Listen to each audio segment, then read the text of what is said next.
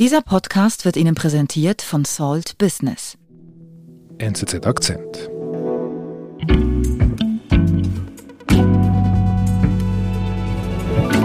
Sag mal, was ich dich fragen wollte, Stefanie, als Wissenschaftsjournalistin, was, was hast du eigentlich für einen Hintergrund? Ich bin Molekularbiologin und Biochemikerin. Das heißt, ich habe das in Tübingen an der ETH in Zürich studiert. Und so unter uns und die Millionen von Akzenthörern, wie viel hast du denn bei deiner Diplomarbeit so getrickst und gefälscht? Also, das ist, nehme ich jetzt fast schon persönlich, David, nachdem wir uns schon so gut kennen. Darf man dich nicht fragen? Nein, also ich bin ganz fest davon überzeugt, dass ich nicht gefälscht habe und getrickst, nur insofern, dass ich meinen Zellen jeden Tag gut zugeredet habe und gesagt, ich habe sie sehr gern und wenn sie wachsen, noch viel mehr. Das ist aber, glaube ich, noch erlaubt. Aha. Das ist keine Fälschung, okay. Ja, also man muss natürlich sagen, als ich meine Diplomarbeit gemacht habe, das war jetzt vor 28 Jahren, also technisch gesehen sozusagen in der Steinzeit. Ich glaube, da war Fälschung noch richtig schwierig und schlussendlich genauso aufwendig, weil man konnte nicht einfach Copy-Paste machen und der Text war da. Während heutzutage mit all diesen ganzen schönen Software-Tools, Internetangeboten ist es natürlich super easy, ganz einfach, Copy-Paste und schon hat man einen Text. Für Forscher ist es enorm wichtig, dass ihre Arbeiten in Fachzeitschriften publiziert werden. Dank dem technischen Fortschritt kann man auch einfacher fälschen. Das wird auch fleißig gemacht. Wissenschaftsredaktorin Stephanie Larz erklärt, wie man dem auf die Schliche gekommen ist. Stefanie, wir sprechen heute über gefälschte wissenschaftliche Artikel. Wo beginnt denn diese Geschichte? Also die Geschichte beginnt in Russland im April diesen Jahres. Und zwar ganz genau auf einem Sofa in einer normalen Wohnung. Mhm. Und da sitzt eines Abends Alexander Magazinov. Mhm. Und der ist Mathematiker und Softwareentwickler und der schaut sich Fachzeitschriften an. Soweit normal. Man muss aber auch dazu sagen, Alexanders Hobby sind Fälschungen aufzudecken. Er ist also so ein Plagiatsdetektiv oder Fälschungsdetektiv. So, hi Alexander, thank you for your time. I would like also er hat mir das im Gespräch erzählt. Er macht das, weil er die Wissenschaft liebt.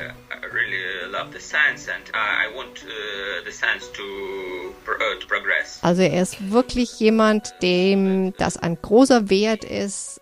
Er möchte auch die Wissenschaft verteidigen, dass man Vertrauen in sie hat und wenn Wissenschaft sozusagen in den Dreck gezogen wird oder eben gefälscht wird, dann ist das für ihn auch trifft ihn das fast schon wie persönlich, hatte ich im, im Gespräch das Gefühl. Mhm. Und dann sitzt er so auf der Couch und was passiert dann?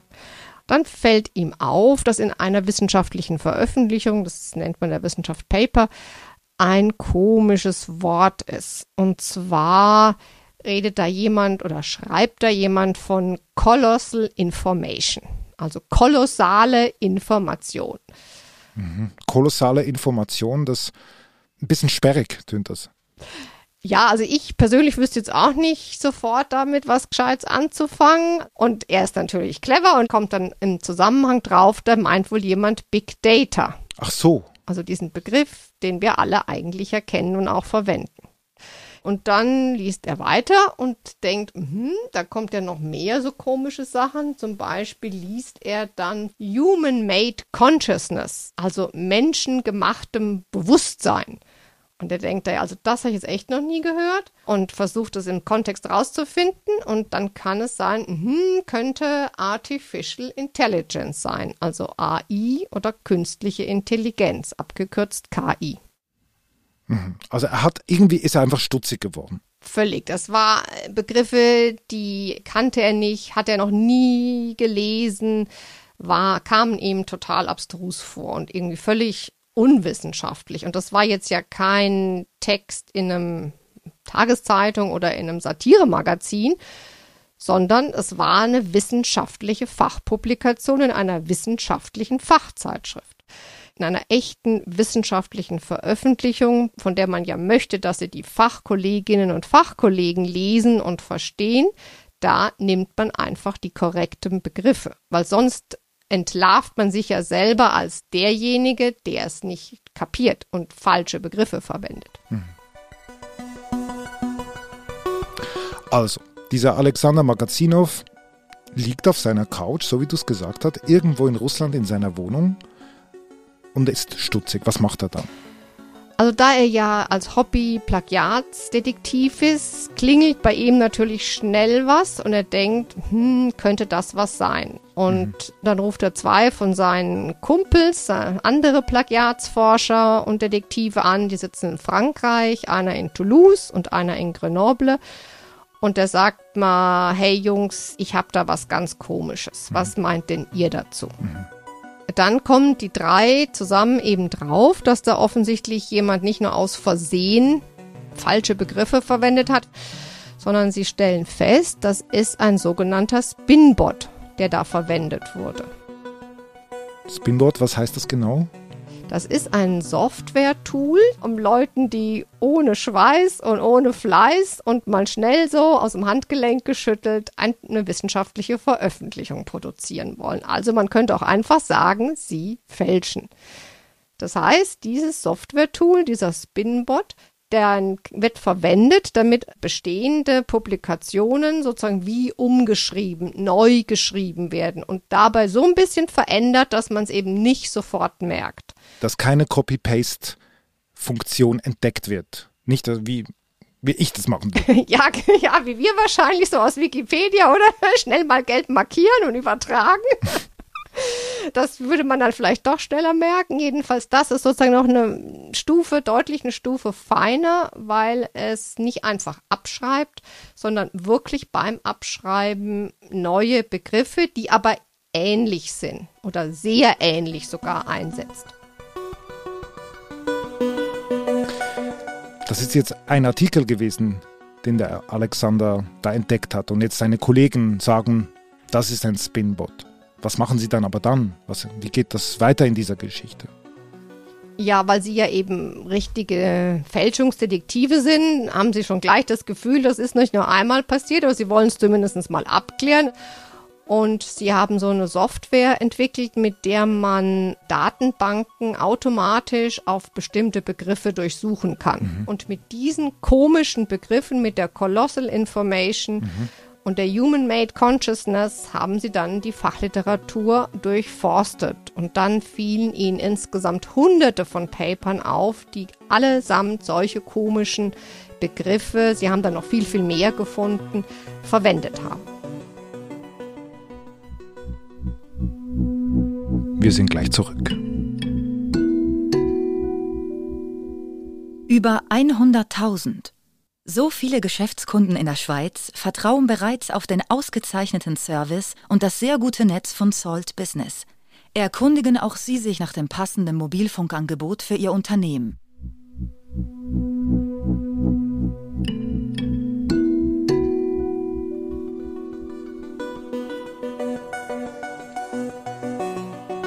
Also die entdecken ein, ein Riesenausmaß an solche Spinbot-Fälschung. Das mass of fake papers. So we realized, realized that we discovered something big already. So let's uh, let's go after that.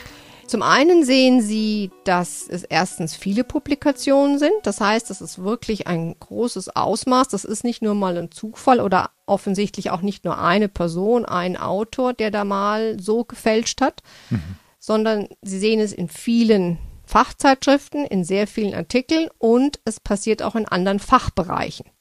Das heißt, es ist jetzt nicht nur mehr in Computer Science oder Computerwissenschaften, sondern auch darüber hinaus.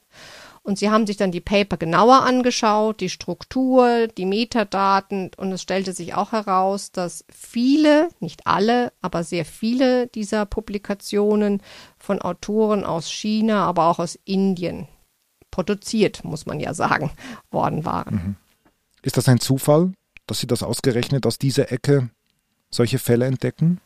Das glauben sie nicht. Es ist wohl so, dass gerade China äh, geradezu so ein Produzent von solchen gefälschten Publikationen ist. Also nicht das Land, aber sehr viele Institutionen dort. Und das hat auch einen Grund, sagt Alexander. One can say if you don't publish enough in a short time, you are out of the get kicked you, out? You are reasonably, uh, reasonably out because uh, the money uh, flows through grants. Die Forscher dort stehen unter einem gehörigen Druck. Man weiß, dass in China der Druck in vielen Bereichen des Lebens groß ist und da eben auch. Mhm. Und das heißt, man muss veröffentlichen, um eine Stelle zu bekommen oder eine Stelle zu behalten. Im Wissenschaftsbetrieb generell sind Publikationen die Währung schlechthin. Das heißt, nur wenn man eine gewisse Anzahl an wissenschaftlichen Publikationen in Fachzeitschriften vorweisen kann, bekommt man den Anschlussjob oder die besser bezahlte Position und die nächsten Fördergelder für das nächste Projekt. Das heißt, das geht nicht ohne Fachpublikation.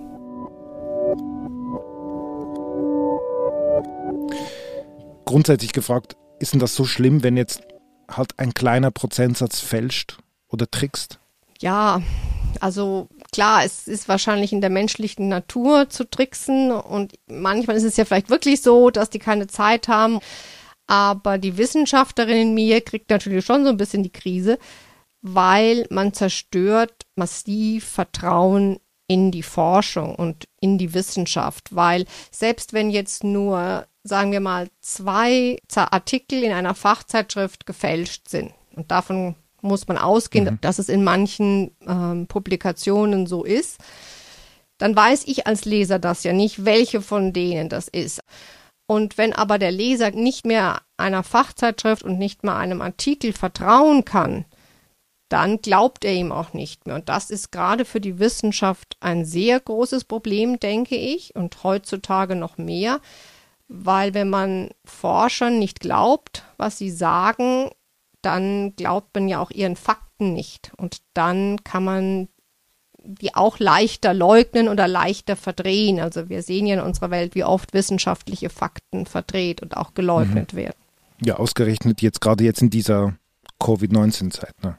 Ja, genau. Ich meine, dann, wenn man dann sagt, es gibt das Virus nicht, jetzt mal ein ganz extremes Beispiel. Ich kenne jetzt kein Paper, das sagt, es gibt das Virus nicht und äh, möchte man diese Botschaft verkünden und dann findet man ein Paper, das gefälscht ist im Zug der Corona-Forschung, dann kann man sagen, hey, seht her, all die anderen Paper, die sagen, das Virus ist gefährlich, das Virus tötet Leute, ja, die müssen doch auch nicht stimmen, sind doch auch gefälscht. Hey, ich habe doch recht. Also das kann sehr auch dann schon fast gefährlich werden. Mhm. Als Alexander mit seinen Kollegen erkannt hat, dass dieser Artikel ja gefälscht war, hat er denn nicht die, zum Beispiel diese Fachzeitschrift kontaktiert? They uh, reacted. They said they, uh, they opened an investigation. There is no result up to date. Doch, er hat mir erzählt, das macht er eigentlich immer, aber das ist ein sehr mühsames Geschäft, haben die drei erzählt, weil ganz oft kommt einfach gar nichts zurück. Hm. Aber die Verlage müssen ja auch irgendwie ein Interesse haben, dass sie korrekte Artikel publizieren. Ja, natürlich. Sie wollen ja auch Ansehen haben, aber man muss natürlich auch sagen, auch diese gefälschten Veröffentlichungen tragen zum Ansehen der Fachverlage bei, so absurd das jetzt vielleicht klingen mag weil wenn man mehr Artikel in einer Fachzeitschrift abdrucken kann, jetzt von Seiten des Verlags gesprochen, dann ist diese Zeitschrift attraktiver, man kann sie besser verkaufen oder man kann die Abos an die Bibliotheken zu einem höheren Preis verkaufen. Dann werden die Artikel wieder von anderen zitiert. Das heißt, man kommt öfter vor in der Liste der Zitationen. Das heißt, es ist auch ein lukratives Geschäft für die Verlage. Und hat das jetzt bereits einen Effekt gemacht? Also konnte, jetzt, konnte Alexander jetzt etwas anstoßen mit seiner Geschichte und seiner Entdeckung? Vielleicht nicht jetzt mit dieser alleine, aber Alexander ist ja schon länger dran und die anderen Kollegen aus Frankreich auch. Und es gibt so eine Online-Plattform namens PubPeer. Da kann man diese Paper mit den markierten Fehlern draufstellen, sodass die also sozusagen gebrandmarkt sind, könnte man sagen. Und das gibt es seit ungefähr ein, zwei Jahren und das hat auch so ein sehr viel mehr Aufmerksamkeit erzeugt als solche Berichte über Fälschungen früher. Generell die Arbeit dieser Plagiatsforscher hat sich in den letzten Jahren verändert. Sie ist intensiver geworden und sie wurde vor allem intensiver wahrgenommen von der Öffentlichkeit, aber auch von Verlagen. Mhm. Also das heißt, die, die haben jetzt erkannt, dass sie, dass sie sich ins eigene Fleisch jetzt schneiden, wenn sie jetzt nicht etwas dagegen tun. Genau, und manche haben sogar Personal eingestellt, das solche Artikel per Auge, also jetzt ganz klassisch menschlich, altmodisch, anschaut. Manche haben auch Software sich beschafft, mit denen man diese solche Plagiate besser erkennt. Und das heißt, es gibt sicher Verlage, die sich darum kümmern, die ihre Bemühungen intensiviert haben, solche Fälschungen aufzudecken, bevor sie veröffentlicht werden, aber natürlich nicht alle Verlage. Hm. Aber auf jeden Fall konnte Alexander und seine Kollegen etwas bewegen. Ja, auf jeden Fall. Also mit ihrer Arbeit, jetzt dieser und den Vorgehen, haben sie sicher etwas bewirkt und das Bewusstsein vieler Leute geschärft. Liebe Stefanie, vielen Dank für deine Ausführungen und ich schicke dir ganz echte Grüße von Zürich nach München. Okay, danke zurück. Ciao, ciao. Ciao. Das war unser Akzent. Ich bin David Vogel. Bis bald.